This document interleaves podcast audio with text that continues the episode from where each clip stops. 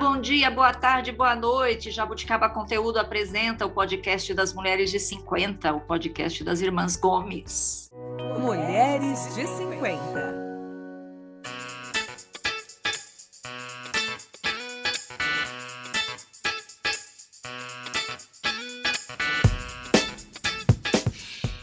Olha só, este é o primeiro episódio da oitava temporada. Vocês sabem, você que ouve o podcast Mulher de 50 sabe que a gente faz temporadas de 10 em 10. Então, a cada 10 episódios a gente muda de temporada. Então, estamos entrando na oitava temporada. E olha, é uma temporada que promete, porque a gente já vai começar com uma convidada muito, muito especial que eu vou apresentar já já, tá bom? Bom, nós somos quatro irmãs na faixa dos 50 anos. Eu sou a Tereza, tenho 56, moro em São Paulo e estou aqui com as minhas três irmãs, a Lúcia, que tem 53 e mora em Toledo, no Paraná. Oi, Lúcia. Oi, bom dia, boa tarde, boa noite. Quem está aqui também é a Mel, que tem 51, é veterinária e mora em Naviraí, no Mato Grosso do Sul. Oi, Mel. Oi, meninas. E a Sandra, que tem 49, advogada, mora em Curitiba. Oi, Sandra. Oi, meninas. Oi, gente. Bom, você já sabe, nosso podcast está em sete plataformas de áudio, incluindo o Spotify, o Google Podcast, o Apple Podcast, enfim, você, não é por falta de lugar que você não vai ouvir nosso podcast, tá certo? E se você quer rever algum episódio, alguma coisa que a gente já fez que você gostou, vai lá nesse, nessas plataformas que estão todos lá, tá bom? E hoje o nosso tema é um tema muito importante para a gente aí que está na faixa dos 50, dos 60 anos, dos 70, que é a convivência entre gerações, mas mais, que, mais do que isso, como é que a gente pode aprender com as gerações mais jovens. E para falar sobre esse assunto, nós estamos aqui com a Viviane Paladino, Dona Maria, Dona Maria, acertei, né? 42 anos, que é cofundadora da empresa Mais Vívida. Oi, Vivi. Olá, pessoal, tudo bem? Obrigada, Tereza, pelo convite. Obrigada a todas as irmãs Gomes aí, adorando conhecer todo mundo. Espero que eu possa trazer histórias bacanas e dicas legais também para o pessoal que está ouvindo.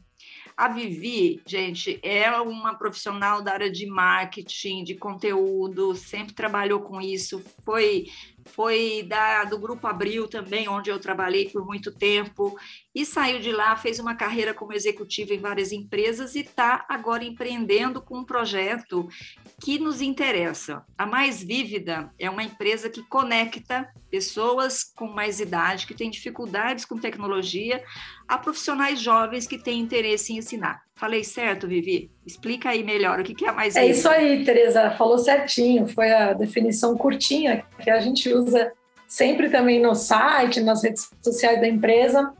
A Mais Vívida, ela surgiu dessa proposta das conexões entre diferentes gerações, né? E a gente teve essa ideia, eu e meus sócios, porque a gente teve um momento da vida que conviveu com os nossos avós, passando por aquela fase em que deixa de trabalhar, fica sem meio sem atividade, né? E aí adoece muito rápido pela falta realmente de estímulo cognitivo e outras atividades que o mantenham na rotina do dia a dia, né? E a gente foi percebendo que não tinham muitos produtos, sabe? Produtos ou serviços para o público nessa faixa.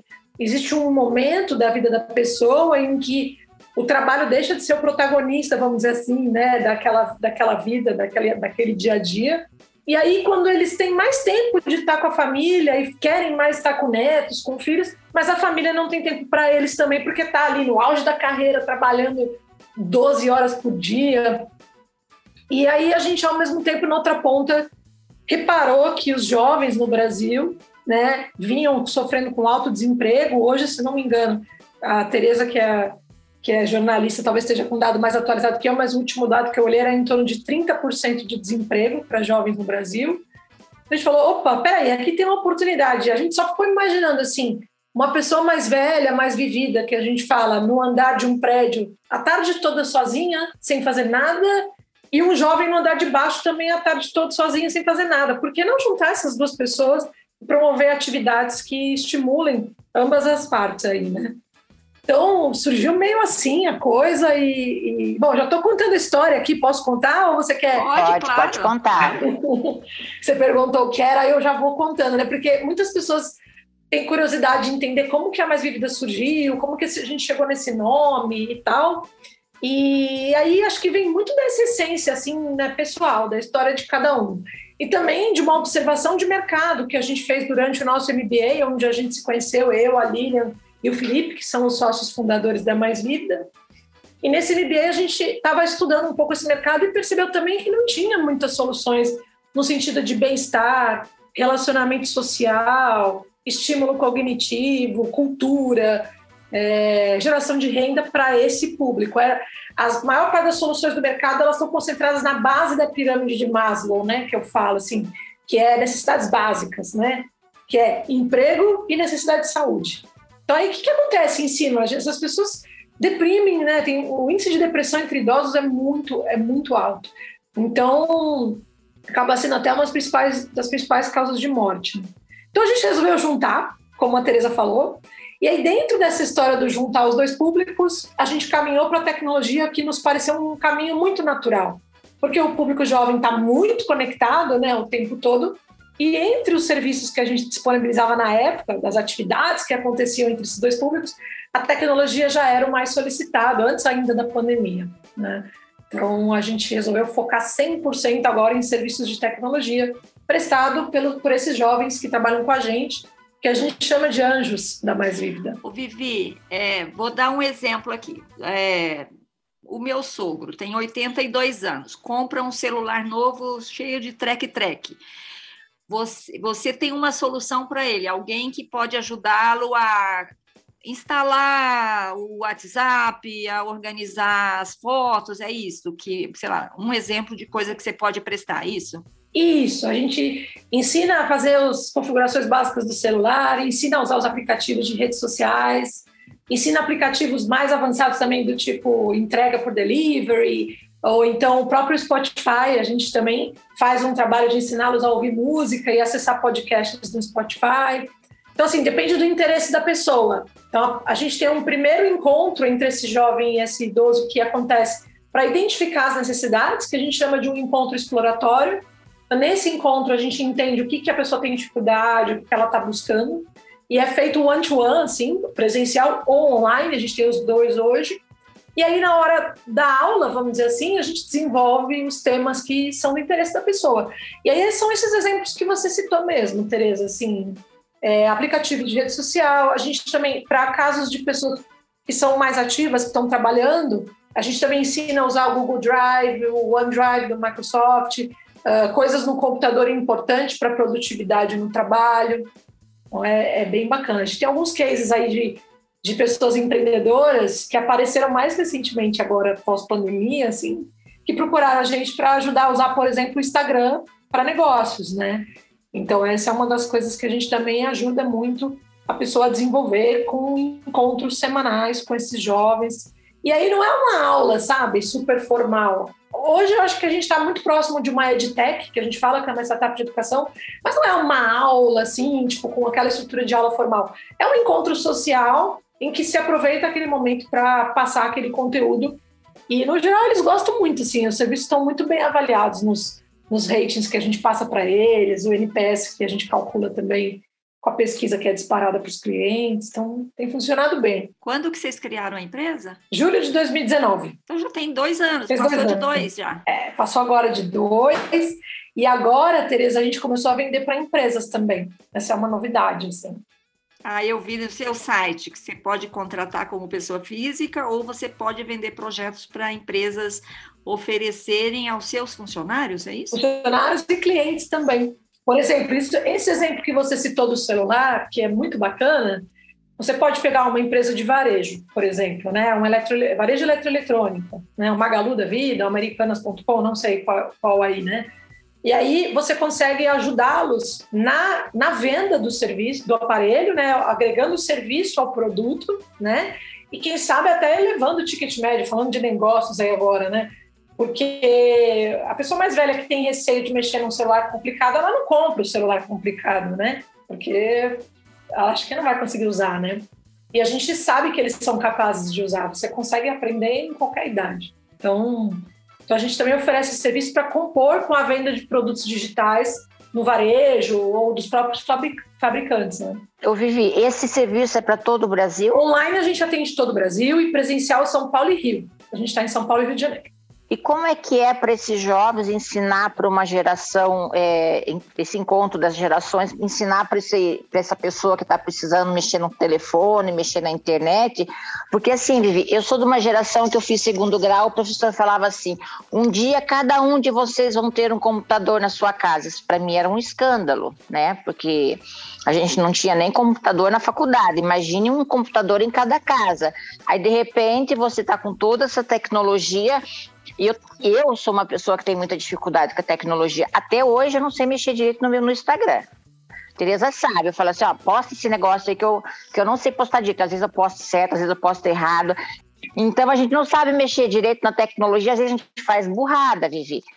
Então, como é que é esse encontro dessas gerações? Legal. É, os jovens que a gente recruta, Lúcia, a gente passa, a gente passa eles por um treinamento antes de começar a trabalhar, né? Então, Existe um treinamento focado em alguns conceitos da gerontologia, principalmente, que são conceitos que falam sobre o envelhecimento da população e como você lida com esse envelhecimento como mais uma fase da vida e não como um bicho de sete cabeças, né? Então, assim, evitar uma visão preconceituosa desse momento, que às vezes pode ocorrer, é a primeira coisa que a gente foca no treinamento com eles. Esse é um ponto. O outro ponto é que eles têm trazido para a gente relatos de que eles percebem muito valor nessa troca também para eles. Eles aprendem muito também nesse processo, porque é uma visão de mundo diferente da deles, é uma forma de fazer e falar diferente. É, às vezes é uma pessoa que é diferente da mãe ou da avó. Isso mostra um outro, dá um outro repertório para essa pessoa. E existem alguns estudos científicos também fora do Brasil que foram feitos, por exemplo, na Itália, nos Estados Unidos, que já comprovam que isso gera benefícios para os dois lados, por exemplo, para o, o jovem, gerando um desenvolvimento socioemocional, né? Ou seja, trabalhando empatia, trabalhando capa a capacidade de trabalhar em equipe, de olhar no olho da pessoa quando fala e não só através da tecnologia. Então, são aprendizados. Vou te dar um exemplo. Assim, quando a gente começou o nosso piloto online, é, alguns jovens, quando entravam para fazer o atendimento com os mais vividos, né? eles, eles começavam a conversa e depois fechavam a câmera, né? Aconteceu algumas vezes. Aí a gente estava fazendo piloto ainda. Aí as pessoas deram feedback para a gente, né? Olha, eu quero olhar no olho da pessoa, eu quero ver com quem eu estou falando, né? Parece um negócio óbvio, mas talvez para eles que estão vivendo essa rotina digital tão na veia, talvez para eles não seja tão óbvio, ou não seja uma falta de educação fazer isso. E aí a gente colocou isso no treinamento. Olho no olho, fundamental, essa percepção como se fosse o presencial, então, o tre é muito interessante, porque toda a parte de tecnologia a gente quase não dá treinamento, porque isso vem com eles. A gente dá treinamento nesse trato entre as duas gerações. Isso é muito curioso, né? Porque você não deveria ter que talvez ensinar as pessoas a lidar com uma pessoa que é diferente de você. Mas na nossa sociedade, onde existe muito preconceito, e o etarismo é um deles, que é preconceito contra as pessoas de outra idade que não a sua, né? É, mais velha ou mais jovem, não importa ele acontece mesmo, né? Então a gente dá um treinamento muito nesse sentido. E, e, a gente também coloca no nosso método um outro, vou falar um ponto da nossa fórmula secreta aí, que não tem nada de secreta, mas é a questão da criação do vínculo, né? Então, assim, a gente busca a criação do vínculo antes da, do aprendizado. O que quer dizer isso? Primeiro, a pessoa se interessa por saber quem você é, qual é a sua história, o que, que você estudou, a gente encontra também no nosso no matchmaking que a gente faz na ferramenta de jovens com as pessoas mais vividas, a gente busca pessoas que tenham afinidades pessoais. E essa afinidade, ela faz diferença para o aprendizado acontecer. Porque se a pessoa já não tem paciência, que nem você falou agora, né, Lúcia, assim, ah, eu não tenho paciência, eu não consigo, eu já não entro, já não sei. Se você pegar uma pessoa com, com mais resistência, né, que, que às vezes a gente encontra, se você não criar um vínculo, você não você não quebra né, a resistência. Então, o vínculo ele é o que permeia o aprendizado. É isso que a gente adota como, como objetivo, assim, no nosso DNA. A criação de vínculo é muito importante.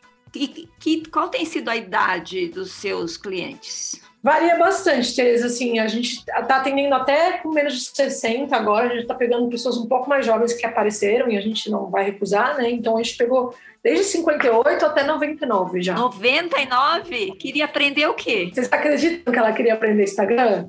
E ela aprendeu? ela criou a conta, ela criou a conta é. dela. Olha, eu tenho esperança ainda. Tenha, porque ela conseguiu, você consegue. Você tem, Lúcia. Você...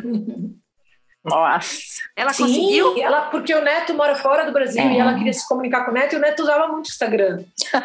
então ela entrava. Legal. Ela fez a conta dela, ela postava e ela também curtia as fotos do Neto no Instagram. ah, é uma querida. A idade, gente, ela. Okay. É uma coisa legal da gente entender, assim, a gente. A idade, óbvio que é importante, né? A idade diz alguma coisa, mas ela não é tão importante quanto a gente acha que ela é, sabe? Esse é o ponto. É, existem alguns estudos científicos já hoje que saíram recentemente, um da Universidade de Madrid, por exemplo, de 2019, que fala que você pode aprender em qualquer idade, que os neurônios eles continuam é, se regenerando. Você não para de produzir essas sinapses. Então, é, dá para aprender em qualquer idade, só que a gente precisa enfrentar primeiro o nosso próprio preconceito com a gente mesmo, que muitas vezes pode acontecer, o preconceito da sociedade, né? E tá afim, querer, né? Precisa querer, porque senão também. Superar a preguiça mental, viu, Vivi? Eu tenho uma preguiça mental, então. Mas eu vou superar minha, minha preguiça mental do Instagram. Vou acompanhar. Mas. É. É, vigiar. Cobra. Ela vai contratar a sua empresa. O problema é o seguinte: nós somos de, de, uma turma que aprendeu a lidar com o Facebook, que era muito simples. Era muito fácil o Facebook, né? Só que o Facebook virou uma coisa ultrapassada, né? Eu até vi ontem numa série que eu vou mencionar daqui a pouco, a moça falou assim: não, Facebook acabou, Facebook acabou, agora você tem que estar no Instagram. E aí, vou, é, é, então, assim, a gente está numa rede social que acabou, Lúcia, tem que ir para o Instagram. Ah, mas não, eu estou no Instagram, mas vê bem que meus amigos também passados e a maior parte deles estão no Facebook.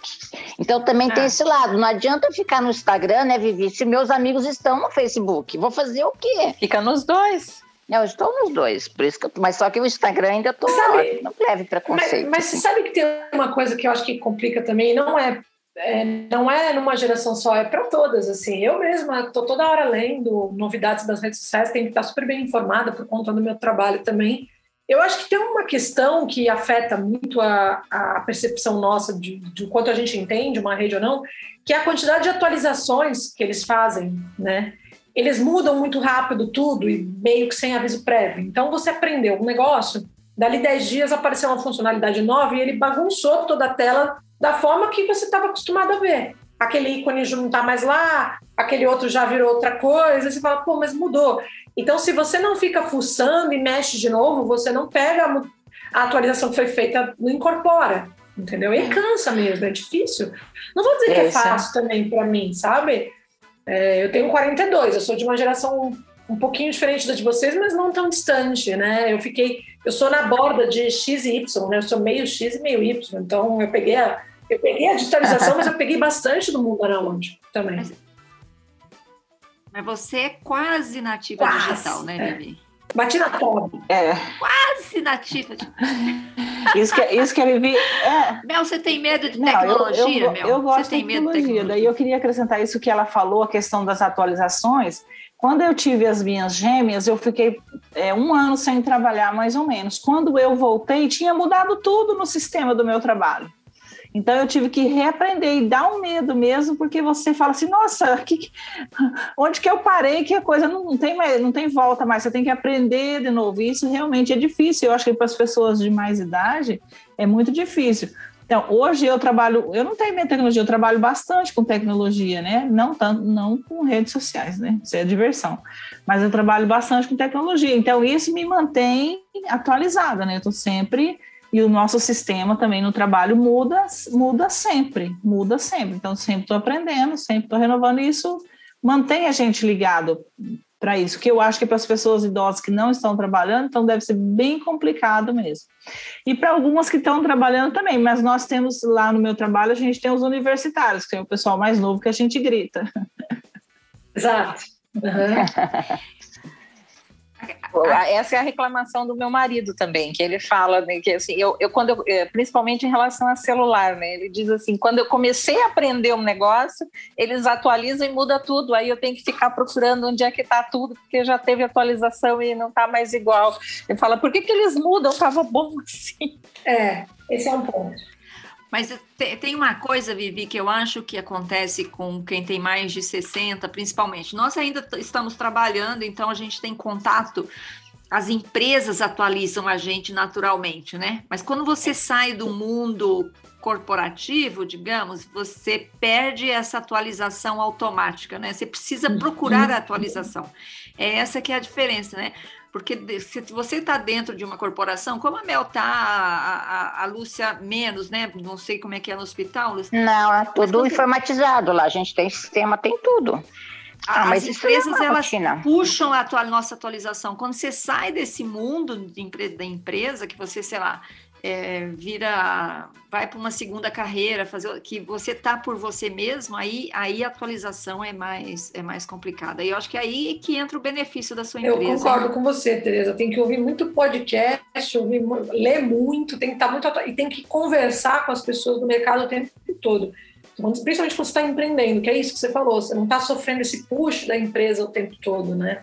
Então, põe o pessoal aí para ouvir podcast podcast das Irmãs Gomes. Assim já se atualiza. Vai estar atualizado. Vamos estar atualizados aqui sobre outras coisas. Tecnologia a gente não é muito, não, Bibi. Deixa eu te perguntar outra coisa. Quais são os, os as, as, principais dificuldades que vocês detectaram? Ou, ou as principais demandas que vocês Sim. recebem? Uma das principais é organizar o celular e fazer backup no celular. Assim, é, é, é saber onde achar os seus arquivos e como fazer o backup corretamente, né, para não perder nada. E principalmente também, ne, ne, incluso nesse capítulo, a história da memória ocupada. Né? Muitos celulares mais baratos têm menos gigas de memória, então ocupa muito rápido e a pessoa não sabe como apagar, como fazer aquela limpeza para para liberar espaço para conseguir instalar uma coisa nova que ela queira. Então, essas são algumas das demandas bem frequentes ligadas muito à organização e limpeza do telefone. É, e... Fora o telefone, que outras coisas? Fora o telefone, no, no computador é. a gente ensina bastante o Google Drive, como usar o Google Drive, como usar os arquivos na nuvem, como que você faz upload para a nuvem, instala o, o, seja ele qual for, né, ali seja Apple ou, ou ou PC, né, ou Windows, você instala o Google Drive ou o sistema do iCloud corretamente para ter um backup automático das coisas que você faz. É, o Zoom no computador para pessoas que dão palestras, dão aulas ou participam de cursos é bastante solicitado, muito mais do que no celular. É, em, uso, em uso de redes sociais, a gente tem uma frequência grande de pedidos para uso de Facebook e Instagram, são os mais solicitados e o WhatsApp. O WhatsApp, assim, campeão. E muitas vezes a pessoa sabe fazer o básico no WhatsApp, mas os recursos do tipo apagar uma mensagem, criar um grupo, sair do grupo, uh, apagar o grupo, ou a parte do backup também das imagens no rolo de câmera, que às vezes sobrecarrega. Peraí, peraí, peraí, peraí. Você falou apagar o grupo do WhatsApp. Existe essa ferramenta de apagar Existe, o grupo? Eu só sei sair é de um grupo, criar um é grupo. Eu, mas eu não, não, não Sim, sim, você pode apagar. Olha. Você pode apagar.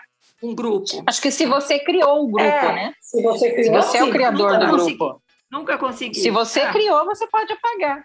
Tá, eu vou testar agora. Não, é, sério, eu achei que nunca conseguiria apagar os grupos criados, aqueles que eu ficam Eu não sei lá. se é antigo ou se é novo esse recurso, ah. mas eu aprendi a mandar uma foto que é para uma única visualização no WhatsApp. Agora tem legal. Sério? Sério? Opa, ó, só vê uma vez. Você só pode ver uma vez é, e amar? Ô, Vivi, tá vendo, Vivi, que foto que é essa? Você já imaginou que foto que é essa, né? Ah, eu não mandei os nudes, no, mas eu aprendi. Troca de nudes por telefone.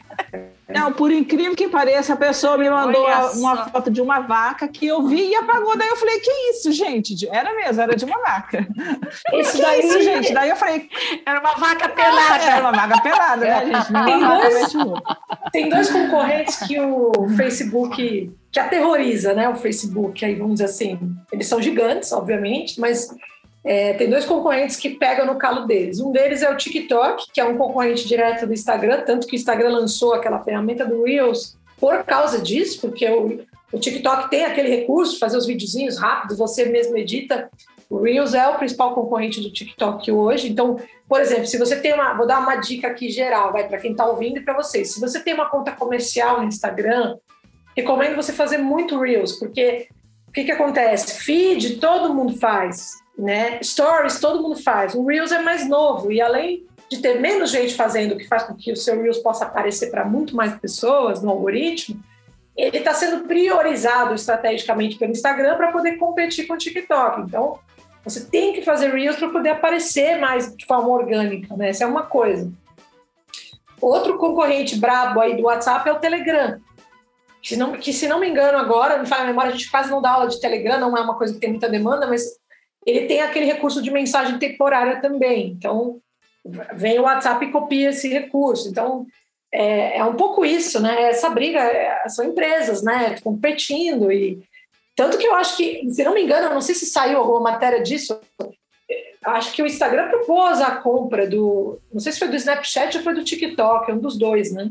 E acabou não concretizando. Então, você viu que no, nos Estados Unidos já é, já se assiste mais vídeos no TikTok do que no YouTube? Não, não, Saiu hoje ou ontem? Não vi. Nossa. É. O TikTok é. é um monstro, né? TikTok é um monstro. Aí, Vivi, é o seguinte, eu não estou Nem no eu. TikTok, eu estou desatualizada. Eu estou. eu não estou. Eu não estou. aprender para poder ficar. Não. Faz um ano que eu não publico nada lá, mas eu estou. Não adianta nada, né, Sandra?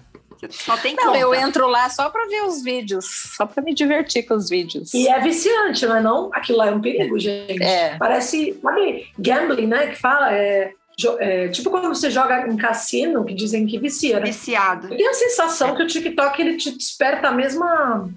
Deve ter alguma coisa que explica isso, porque assim, você fica dando scroll naquele negócio, você não para mais, gente. Você perde horas se você deixar. É muito perigoso até, né? Perder um tempo valioso, é assim. É, não é bom, não é bom. Você é viciada em tecnologia, Vivi? Eu já fui mais. Você tem tempo? A verdade é que hoje eu não tenho tempo, tempo, mas, por exemplo, eu desligo com vocês aqui, eu já abro o Instagram, eu já quero postar um stories, eu, eu tenho um pouco a mania de estar ali interagindo. Eu tenho um pouco do FOMO, né? Do fear of missing out, né? Que é você não, você tem medo de estar perdendo alguma coisa. Então, de vez em quando, eu não passo um dia sem entrar no Instagram, não passo um dia, sim. Muito raro. Agora, sem postar, eu passo vários porque falta tempo para fazer mais posts, né? Mas é impossível acompanhar tudo. É impossível acompanhar tudo. É impossível. Tem uma hora tem que você como. tem que baixar a ansiedade e desencanar, porque eu sou muito ativa no LinkedIn também, então eu já tenho, eu tenho mais de 7 mil seguidores lá, então eu acabo usando muito o LinkedIn também em função do network necessário para a empresa e tal. Eu sou mais ativa no LinkedIn e no Insta. O Facebook eu só mantenho minha conta por causa da empresa lá. Eu realmente. Ah, não. Tem... Ah, você falou do Facebook me fez lembrar uma coisa, Tereza. Uma dica legal aqui para vocês. A história do Facebook, você falou, ah, ultrapassado e tal. É pero no mucho. E aí eu vou te dizer por quê. É, o Facebook está investindo muito na questão dos grupos. E os grupos funcionam muito bem e não tem nenhuma rede social que faz tão bem isso. Eu adoro os, os grupos, grupos do Facebook. Gente, eu entrei num de, de bolachas caseiras, que é uma coisa de louco, uma, um outro de pão caseiro, que é maravilhoso. Tem um milhão de receitas, cada um tem a sua área, né? Tem a sua área de interesse. A minha área de interesse é a cozinha, então eu sempre entro. mas é muito um interessante. Que tem coisa, conteúdo relevante, realmente é muito legal. Eu sigo os grupos de filmes e séries. Quando eu assisto uma série que eu gosto, eu posto a dica lá e eu sempre pego dicas de coisa para assistir lá também. Sigo dois grupos. Esse é o motivo que ainda me mantém também no Facebook. Eu entro direto nesses grupos. É, eu, eu sigo o, o grupo dos italianos e de comida italiana. Ah, que legal. Eu sigo esses também. Eu acho que eu sigo o italiano. É um bem grande, né? Que fica postando. É enorme italiano. É, eu sigo um de da Itália, de turismo é. na Itália, e um outro de Amo Paris, uma coisa do gênero. Ah, esse eu sigo também, Tereza. É. E, e tem um de Mas música italiana muito legal. Tá, então assim, vale a pena o Facebook pelos grupos, é isso. Se você, por grupos de interesse, de afinidade, não é grupo familiar, não, não é isso, é grupo você vai na busca do Facebook, na busca de grupos, e digita o tema, qualquer tema que você gosta. Jornalismo, por exemplo. Bueno, jornalismo. Vai vir um monte de opção. Aí você entra em alguns, analisa, às vezes tem alguns que o conteúdo não é legal, você sai. Se os conteúdos forem bons, você fica, né? Então, às vezes, o que me faz voltar ao Facebook, olha que interessante, porque esse é o lance do negócio digital, né? Você ter um usuário ativo significa que ele volta para o seu aplicativo e não acessa uma vez e some, né? E eu acho que o que o Facebook está conseguindo fazer agora com os grupos é isso, é o que eu, eu, percebo e é o que eu tenho lido também sobre o negócio em si, né? Voltando a falar da sua empresa. É o tema. é o tema aqui, o nosso tema aqui. Qual é, qual é a, a diferença entre antes da pandemia e pós-pandemia na busca por, pelo serviço de vocês? Aumentou na pandemia por conta de Zoom, uhum. de, de, de encontros digitais ou não? A gente teve é, uma mudança de perfil de cliente muito grande. É, depois da pandemia, no finalzinho, mas agora, né, assim, não acabou ainda, né, a pandemia, mas eu diria estamos diminu tá diminuindo, né, o número de casos bastante no Brasil. É, eu diria que assim mudou muito o perfil. Eu estou recebendo muito contato de pessoas que são empreendedores ou autônomos que querem usar a tecnologia de dentro de casa para trabalhar, que é um perfil que eu tinha bem menos antes. Por exemplo, eu tinha, eu, talvez assim a gente poderia dizer que as pessoas achavam a tecnologia uma um luxo, talvez, essas pessoas que nos procuravam, né? Um lazer, uma coisa que não era necessária, mas sim era uma coisa que ela achava que ela deveria ter ou deveria saber. Hoje, as pessoas que nos procuram, procuram por necessidade. A necessidade está mais clara para as pessoas. É, teve uma pesquisa do, do CETIC.br, que é aquela, aquele painel de domicílios que eles fazem relacionado ao uso da tecnologia, de 2019 para 2020, né, considerando o painel Covid que eles fizeram, uh, você tinha uh, 13% das pessoas acima de 60 anos usando a internet para trabalhar, usando a internet, é, trabalho remoto, né? Em 2020, de 13% foi para 80% o número de pessoas. Então, assim, muita gente ativa. Essa questão de ser aposentado, hoje em dia, é raro você encontrar uma pessoa de 60 anos que está aposentado de fato, de fato. Né? Totalmente parado, não. Você pode mudar o seu perfil de trabalho, mas parar Mas é fato. bem mais então, chato, né? Teve essa mudança. E a segunda mudança, Tereza, foi que a gente não fazia Eu antes acho. da pandemia nenhum atendimento online, né? Era tudo presencial. A gente ia até a casa das pessoas. Com a pandemia, a gente precisou implementar o modelo online, que estava previsto, mas não tão cedo, estava previsto a gente pensava não, assim. Bom, mas é mais chato. No momento que a gente lançou a empresa em 2019, as pessoas que usam Skype hoje, a gente ainda falava Skype naquela época, né, 2019. As pessoas que usam Skype hoje, daqui uns anos, quando elas forem idosas, elas vão conseguir fazer as aulas por Skype. Então talvez a gente possa ter aulas por Skype, mas a gente falava o quê? Daqui 10 anos, né? E em dois anos essa tendência se acelerou por conta do Zoom, por conta de tudo que aconteceu que isolou a gente. E Impressionante como o Skype ficou velho. Ficou velho. Ninguém usa De Skype. De repente. Não, assim, eu fui fazer uma consulta online e a, e a médica só usava Skype. Eu fiquei muito irritada, não, é quase, mas... quase cancelei, porque eu não quero ligar meu Skype. Qualquer coisa menos Skype. A gente, para explicar o Zoom e o Google Meet, a gente usa o Skype como referência, mas ninguém dos nossos clientes também está usando, mesmo os mais velhos. E, e, era, Vivi, era maior, é o maior avanço, né? Que foi o primeiro serviço da gente fazer comunicação com é, a imagem. A Microsoft foi. tomou um bom. Como a tecnologia é muda. É muito é rápido. Mas é aquela coisa, né? De você estar tá certo, com a, a ferramenta certa, na hora certa, do jeito certo, porque o Zoom parece que cresceu, se não me engano, o número de usuários durante a pandemia, eu vi algum dado assim, 300 vezes, sei lá. Foi para um número brutal do que era antes é, de 3 milhões para, sei lá, 300 milhões, alguma coisa desse tipo. E, e eu acho que o Zoom, é, o que, que aconteceu, né? Para aulas, para palestras, para coisas em grupo, como ele tem a possibilidade de pôr a senha e aquela coisa toda, todo mundo que estava no presencial em turmas pagas, fechadas, foi tudo para o Zoom. Põe a senha aí e, e bora, né? É...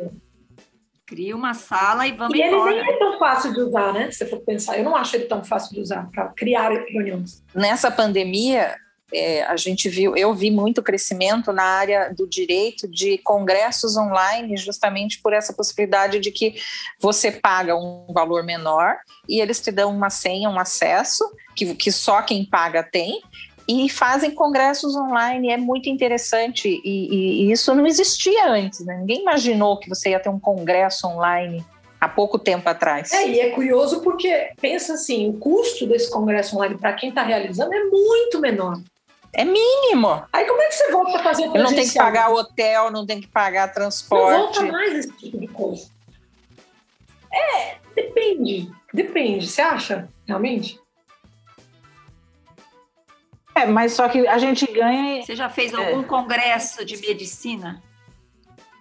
Não, eu falando que ah, é, é, mais chato, mas possibilita muito mais pessoas a, a, ter o conhecimento mais rápido. Por exemplo, agora o, o por exemplo, nós estamos trabalhando para evitar a entrada da peste suína africana no, no, no, na América do Sul, porque deu um caso na, na, República Dominicana.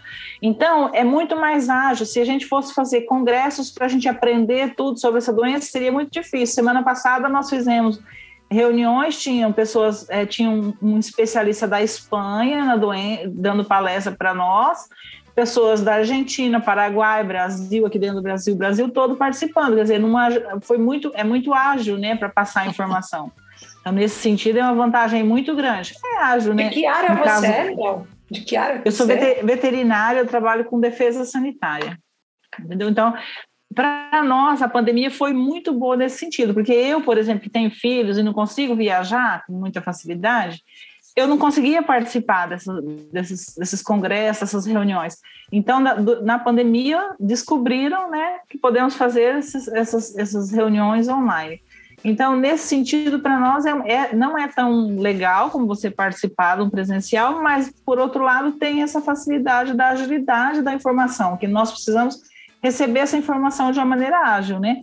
Então, é muito interessante, né? É uma ferramenta muito interessante que eu acredito que veio para ficar no meu trabalho. Ah, no meu também, eu acho. É, eu, eu, eu dou uma aula no, no MBA da UFSCar em Sorocaba, que eu ia presencialmente, sei lá, duas vezes por ano. Dava aula sexta-noite, sábado, o dia inteiro. É porque é turma de MBA, né? Então, assim, é duas vezes por ano, é uma turma no primeiro semestre, uma turma no segundo, e eu dava 12 horas de aula no final de semana. Universidade de São Carlos, mas no campus de Sorocaba, que é mais pertinho. E aí mudou, o coordenador o ano passado não, não teve curso e este ano ele perguntou, Tereza, vamos, vamos tentar, o curso está digital, vamos fazer digital? E eu falei assim, nossa, mas a minha aula é tão boa presencial, eu gosto dos alunos participando, gosto da presença, será que vai funcionar? Ele falou assim, olha, a gente pode fazer em três sábados de manhã, três sábados, em vez de, em vez de sexta-noite, sábado o dia inteiro, a gente faz três sábados de manhã. Vamos testar. Testamos em março. Nossa, ficou tão incrível a aula que eu não quero mais voltar presencial porque possibilidade, as possibilidades são muito maiores. Eu consigo trazer convidados para aula que eu jamais levaria para Sorocaba. Eu levei presidente de empresa para conversar com os alunos, entendeu? Assim, coisa assim. Então, assim, ficou tão mais rico que eu não quero mais voltar. eu não quero mais voltar. Eu acho que a tecnologia, assim, a gente não quer experimentar, mas quando a gente experimenta, né? É. A gente gosta. Tem que né? quebrar né? a barreira inicial, né? E o exemplo maior disso é meu marido. Ele tinha um, um telefone que não tinha internet, era só telefone. Que é, os filhos tinham ali algumas, algumas benesses na companhia telefônica e a companhia dava lá uma vez por ano uns telefones dos mais vagabundos que tinha no mercado e os filhos obviamente não queriam e davam para ele. E ele relutou eu falava, você tem que ter um telefone melhor, vai fazer bem, você vai ter e-mail, você vai ter... E ele relutou, relutou, relutou. Depois que aprendeu, agora não vive sem, não quer saber de outra coisa. Então a gente tem essa coisa de não querer mudar, mas a mudança nessas horas faz bem. Né? Ela cria, a tecnologia cria necessidades, é isso que é uma coisa maluca. Né? É, e assim, nós vamos fazer um compromisso aqui, vamos aprender TikTok. ah, eu... Fazer dancinha. ai, ai. Tem e-book do TikTok no site da Mais Vida, hein? É só baixar. A gente tem um guia do TikTok lá. Tem guia do TikTok? Ah, então vamos assim, ó. Nós vamos fazer TikTok e vamos fazer a dancinha das mulheres de 50. Vamos inventar uma dancinha. Gente, a, a neta do meu marido, ela tem um, um vídeo no, no, no, TikTok que tem 200, tinha 260 mil visualizações há um tempo atrás. Eu nem sei quanto que tá agora. Fazendo o quê? Dançando? Não, ela faz vídeos ensinando maquiagem, Olha, fazer maquiagem. Nossa. Eu tenho uma pessoa na minha família também. É isso aí. Ah, os famosos estão chegando mais perto, né? Agora, pra gente ser famoso era uma coisa coisa meio distante, assim, né? Era Tarcísio Meira na televisão, né? Tadinho, até não tá mais com a gente, mas. E agora o, os, os influencers é, estão perto. Exato. É, Vivi, me diga uma coisa. Você falou que os jovens, né? Que vocês trabalham com os jovens. Qual que é a média de idade desses jovens? De 18 a 30 que anos. trabalha com vocês? De 18 a 30. A gente não pega com menos de 18, embora já tenha tido procura por conta das questões né, trabalhistas e tal mas de 18 a 30 a gente tem. Varia bastante, a gente fica mais nas pontas. De 18 a 20 e pouquinhos, quando está na faculdade, tem bastante gente, e quase perto de 30, quando já está com a carreira mais encaixadinha, eles conseguem destinar, dependendo do que fazem, uma parte dos horários, né? Então, por exemplo, vou dar um exemplo de alguns perfis. A gente tem uma estudante de moda que está no último ano da faculdade, a gente tem um, um cara que é excelente, que trabalha com inovação no Bradesco, já formado, com quase 30 anos, ele é ótimo, é um dos melhores que a gente tem, assim, melhores no sentido de que é um dos mais elogiados pelos nossos clientes. A gente tem um, um profissional de, de, recursos humanos de empresa que também consegue abrir as, os slots na agenda, profissional de eventos, por aí vai. São pessoas com, com agenda flexível que conseguem encaixar esse trabalho, né? Porque eles não são eles não são funcionários propriamente dito da empresa, né? Eles dedicam algumas horas para esse trabalho. Vivi, dá o serviço aí, como contrata você? Tem duas maneiras, vai, vamos dizer assim, mais diretas. O site, dá para comprar diretamente pelo site, se você quiser. O site é mais vivida, é, sem o acento seria mais vivida.br. É, no site pode comprar direto, vai para o carrinho ali. Se quiser entrar em contato via e-mail, o e-mail é contato@maisvivida.com.br também. E o WhatsApp para falar direto com a nossa equipe de vendas é 011 97563 7087. 97563 7087. A pessoa que quer, é, por exemplo, aprender Instagram, ela, ela contrata por aula, ela contrata pelo ou como que funciona? Ela contrata pacotes mensais de aula. São uhum. quatro aulas por mês ou oito aulas por mês. Uma vez ou duas vezes por semana. Uhum. E aí pode ser online ou presencial, dá para fazer os dois, tá? Se a pessoa tem muita, assim, tá muito, muito no básico mesmo, não usa nem o WhatsApp, por exemplo, né? Geralmente quando tem um pouco mais de idade acontece muito isso, né? Não que a gente não quebre paradigmas, como eu falei, a gente ensinou Instagram para 99 anos, mas às vezes as pessoas da faixa de 85, 86 acabam preferindo o presencial o serviço. Aí a gente faz, a gente exige que a pessoa esteja vacinada, que os anjos estejam usando equipamento de proteção individual e que a área de, de contato na hora da aula ali esteja totalmente aberta, janelas abertas, tudo aberto. É, eu queria saber se vocês têm alguma, é, alguma coisa nesse sentido de, de, de, ensinar os idosos a se proteger é, na tecnologia desses grupos que, tem, que surgem a cada momento, que roubam os dados, os Sim. golpes que roubam WhatsApp, que roubam conta de banco.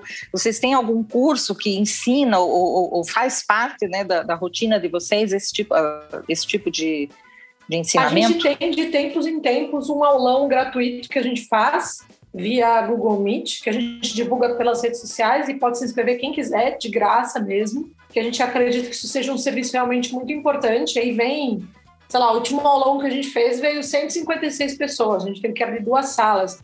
Então, assim, as pessoas se inscrevem online e a gente dá todas as dicas de como se proteger de golpes na internet e fake news também. A gente fala um pouco de fake news sobre como você pode identificar se aquilo é uma notícia verdadeira ou falsa, quais são os, os o que, que você tem que procurar numa notícia para ter é, uma boa checagem de que aquilo é, procede ou não antes de passar adiante, né? Isso é gratuito? Sim, o a gente faz sempre gratuito. Às quintas-feiras, às 19 horas. Dentro desse conteúdo, a gente faz uma palhinha assim sobre golpes, fala um pouco das dicas de segurança, mas não é o conteúdo inteiro.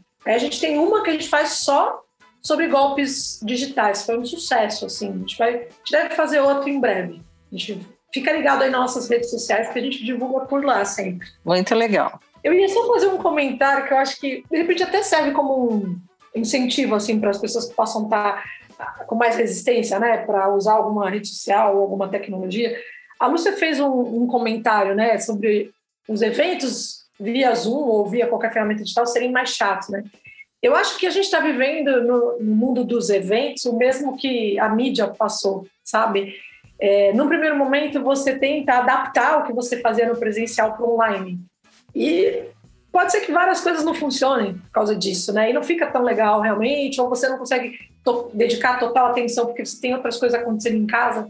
Eu acho que vai chegar no momento, a gente não chegou ainda, talvez, nesse momento, de qual é o formato desse, desse tipo de encontro. Porque a gente tem a tendência de derivar o mundo que a gente tinha antes para essa nova plataforma.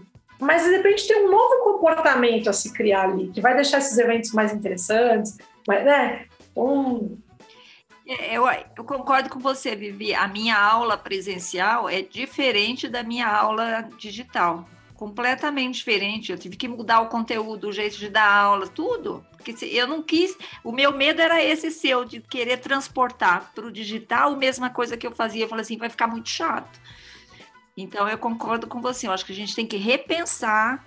Né? Não é não é a mesma aula, não é o mesmo evento. É, tem que vamos descobrir um outro jeito de fazer. Né? Gente, nós conversamos aqui com a Viviane, uma querida amiga, conheço, sei lá, há menos tempo do que eu gostaria, né? Porque a gente não se conheceu no tempo é. da Abril, né, Vivi? A gente se conheceu faz uns é. 10 anos por aí, mais é. ou menos, né? Então, a, ó, Viviane, não vai embora não, que a gente ainda tem as dicas maduras da semana, mas eu quero aproveitar para agradecer você ter vindo aqui conversar com a gente, contar um pouquinho mais sobre a Mais Vívida. Parabéns pelo Eu projeto, que agradeço, Tere. Muito legal. Obrigada, meninas. Foi ótimo esse papo aqui. Vou, vou segurar para o finalzinho para conhecer as dicas de vocês. E se der, eu dou minha dica. E você tem que dar uma dica, dica para também, então. Obrigada pelo espaço, viu? Tá bom, vamos lá para as dicas maduras da semana. Dicas maduras da semana. Quem vai começar hoje? Sandra pode começar. Eita, todo mundo Não, levantou a mão, Sandra todo começa. mundo levantou a mão. Ó, hoje, hoje eu, tenho, eu tô bem boazinha, eu tenho duas dicas. Oh. Vamos lá, rapidão. Rapidão. É o seguinte: é, compre uma máquina de pão, de fazer pão. É muito legal, faz super bem pão, fica muito gostoso, só que você não pode assar na própria máquina, você tem que assar no forno. Tem que usar o ciclo massa e assar no forno, que fica maravilhoso. Então, essa é a parte da minha dica. E a outra dica que eu estou dizendo para usar a máquina de pão, que é fazer um pão integral na, na máquina de pão para assar no forno, que é muito bom. Eu odeio pão integral, mas esse eu achei maravilhoso, por isso que eu resolvi dar a receita aqui. Então, é duas xícaras de farinha de trigo integral e meia de farinha de trigo normal. Uma colher de sopa de açúcar demerara, uma colher de café de sal, uma colher de chá de fermento biológico seco, uma xícara de leite e duas colheres de sopa ou de manteiga ou de banha e um ovo. Essa é a receita. Aí você Põe coloca, na máquina? coloca na máquina primeiro os líquidos e depois os sólidos, põe a farinha e por último o fermento, né? Porque na máquina de pão você não pode misturar os líquidos com fermento. Então, o fermento é sempre o último, é só ligar no ciclo massa para quem tem o ciclo massa ou então amassar, né? Tem algumas máquinas que é o ciclo amassar e depois que ela terminar o processo na máquina, você tira da máquina, enrola, deixa crescer de novo e põe para assar no forno. Hum, muito boa Muito dica. boa dica, Sandra. É. Então é. A, o- a máquina de pão para assar, ela é boa quando você faz a programação para o pão sair quentinho de manhã, né? Você programa a máquina para falar assim, eu quero o pão pronto às oito e ele vai estar pronto às oito. Aí funciona bem, né? É, eu não gosto, eu enjoei do pão da máquina, eu não gosto mais, eu não consigo comer. Eu tinha até parado de usar e agora, há, há alguns anos atrás, comecei a usar para fazer a massa e aí realmente eu gosto, mas para assar eu não gosto. Eu acho que fica um pão muito parecido, ele para mim tem sempre o mesmo gosto e é um pão pesado, eu não acho pão saboroso. Mas ah, no ciclo massa funciona bem. E, e dá para fazer uma pergunta Legal. da receita? Mel, não? tem dica? O pão na- Pode. Pode. O pão na, nessa essa dica eu nunca tinha ouvido, eu vou, vou testar. Mas aí, quando você põe no forno, nesses fornos novos, qual é o melhor jeito de você assar o pão? É aquele método com convecção lá que eles falam, sabe? Dos fornos novos que tem um, Tudo. fica girando o calor. Sim. É, o meu forno é antigo, eu não sei como funciona, Vivi. Eu nem sei que você é, está essa, falando. Vivi, essa, essa função que você está falando, essa função que você está falando é, que, é o tubo que tem no fundo. Aquilo ali ajuda o calor a se difundir melhor, entendeu? Então, assim, eu acho bom ligar. Não sei, né? Mas não sei. É, Eu, eu não, sei, fa- Vivi, eu não sei fazer pão, então eu não sei, tá? É que eu mudei de casa recentemente, eu tinha que comprar um forno. Forno embutido, quando você vende apartamento, vai junto, né? E eu fui pesquisar e tinha essa história da convecção aí. E por isso que eu tô perguntando, porque eu ouvi em alguns vídeos do YouTube que a convecção para assar pão é maravilhosa. E eu, aí eu queria saber É. se alguém. É, será que é, é, é, o que eu tinha visto, eu, eu- na minha casa eu não tenho forno elétrico, eu só tenho forno a gás, então eu não, confesso que eu não tenho a menor experiência, mas eu, eu, eu estava querendo comprar um elétrico. O que eu vi que, que me interessou e que eu fui procurar é um, existem fornos elétricos hoje em dia que eles têm vapor d'água. Isso sim eu achei interessante. Agora com convecção eu não, não conhecia, não Ah, sabia é, que o vapor é legal para assar o pão, né? Pão francês faz com vapor, né? Eu vou indicar aqui hoje um livro da doutora Ana Beatriz Barbosa Silva, que é uma psiquiatra, que se chama Mentes que Amam Demais, o jeito borderline de ser. Que esses transtornos da pandemia é um livro legal para você ler sobre esse transtorno, que- sobre as pessoas que amam demais. Que diz que são ao contrário dos, dos psicopatas esses. Lúcia Eu tenho uma tem- dica hoje. Indo contrário. Ih, vai chover. Ir o contrário da era da tecnologia, né? Então, assim, eu pensei num Oh. filminho que é o contrário da tecnologia, que é uma carta de amor. É um filme de uma jornalista que ela tá andando na praia e ela encontra uma carta dentro de um vidro lá, aí ela vai ler essa carta, ela vai investigar de onde veio essa carta. Kevin Kevin Costner. Costner e Paul Costner. Newman, né? E o Paul Newman, Isso. né? O Newman faz Então. o pai dele. E o Paul Newman. Isso. é. Então, o contrário da tecnologia, um filme sobre uma carta de amor, então escrita e jogada dentro de uma garrafa. Que vem numa E vem numa garrafa. garrafa vem que numa encontrada garrafa. na praia. São várias É cartas. verdade, que- várias cartas, várias cartas. A gente não pode contar o que acontece Não. no final. tem 30 é triste, anos, você esse vai filme. chorar, Vivi, se você não, Não assistiu. conta. Vivi, se você não quer chorar, não assiste esse filme para chorar. tá? Eu vou, eu vou dar minha dica, é uma série que acabou de estrear na Netflix, é, chama-se A Beira do Caos. É, é o Sex and the City para as mulheres é, na meia-idade. É muito boa. Eu assisti, acho que uns cinco episódios de cara. São episódios de 30 minutos, vai rapidinho. A primeira temporada tem só 12 episódios. Tá no Netflix e foca a relação de quatro amigas que tentam enfrentar a crise da meia-idade na família, no trabalho, enfim.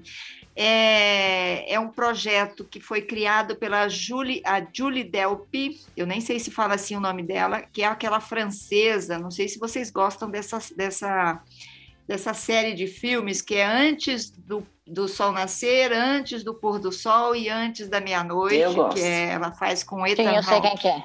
Adoro, Adoro. essa série. São três filmes. Aquela francesa, ela é, ela é a criadora da série, ela é roteirista e ela ajuda a dirigir e ela é uma das principais atrizes. Que também tem a Elizabeth Shue, que está com 57 anos. Não Quem que é? acreditei. Sim. Lembram dela em Despedida É, em Las ela que fez o? Karate Kid, gente, o primeiro. Cara, primeiro Karate Ah, Kid. é. Ela está com 57 anos. Ela é- tem um ano a mais É que muita eu. memória, né, Vivi? Ela, ela fez também Olha o só. Santo, com o Val Kilmer. Ah, Qual? o Santo é um filme legal. O, O Val- Santo com o Val Kilmer. Gente, vocês viram que, falando do Val Kilmer, aquele homem lindo, Menina, eu vi viram uma foto internet. Ele teve um câncer na garganta, perdeu Não a sabia. voz.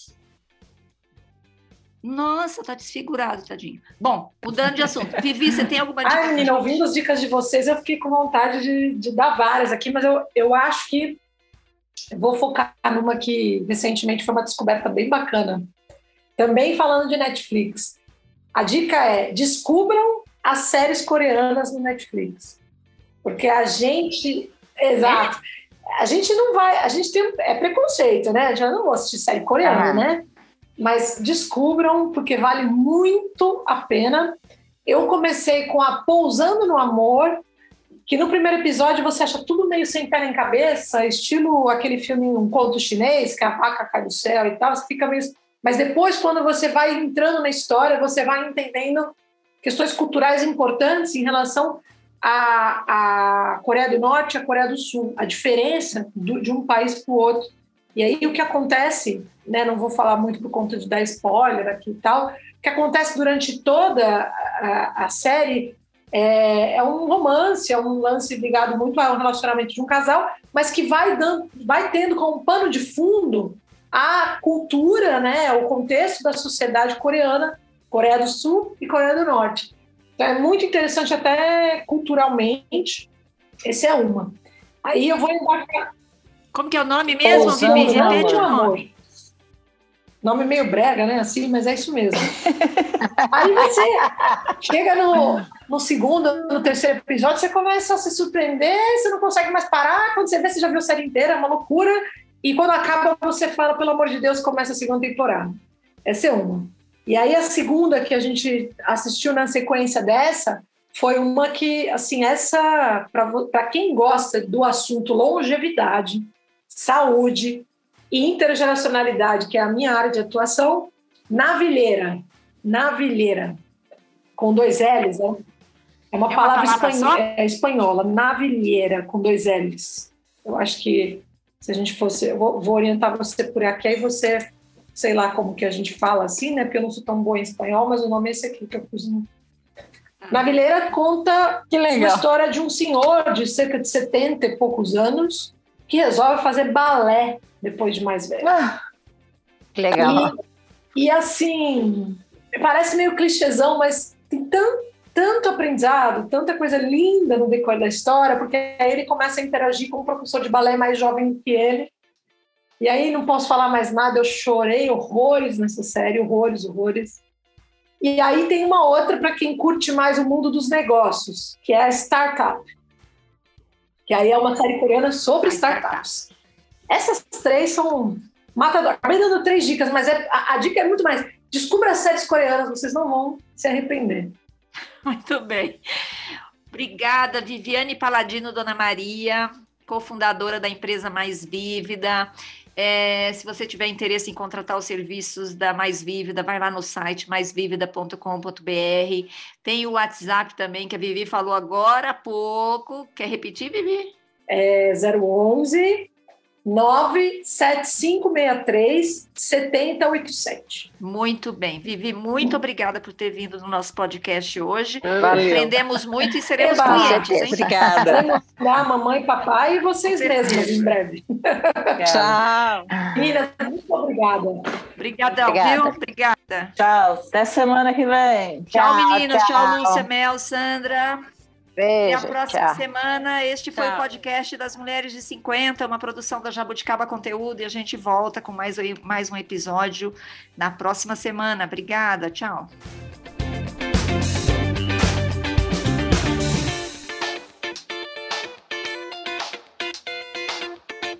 Mulheres de 50. Esse podcast foi produzido e editado pela Jabuticaba Conteúdo, contando histórias de quem faz a diferença.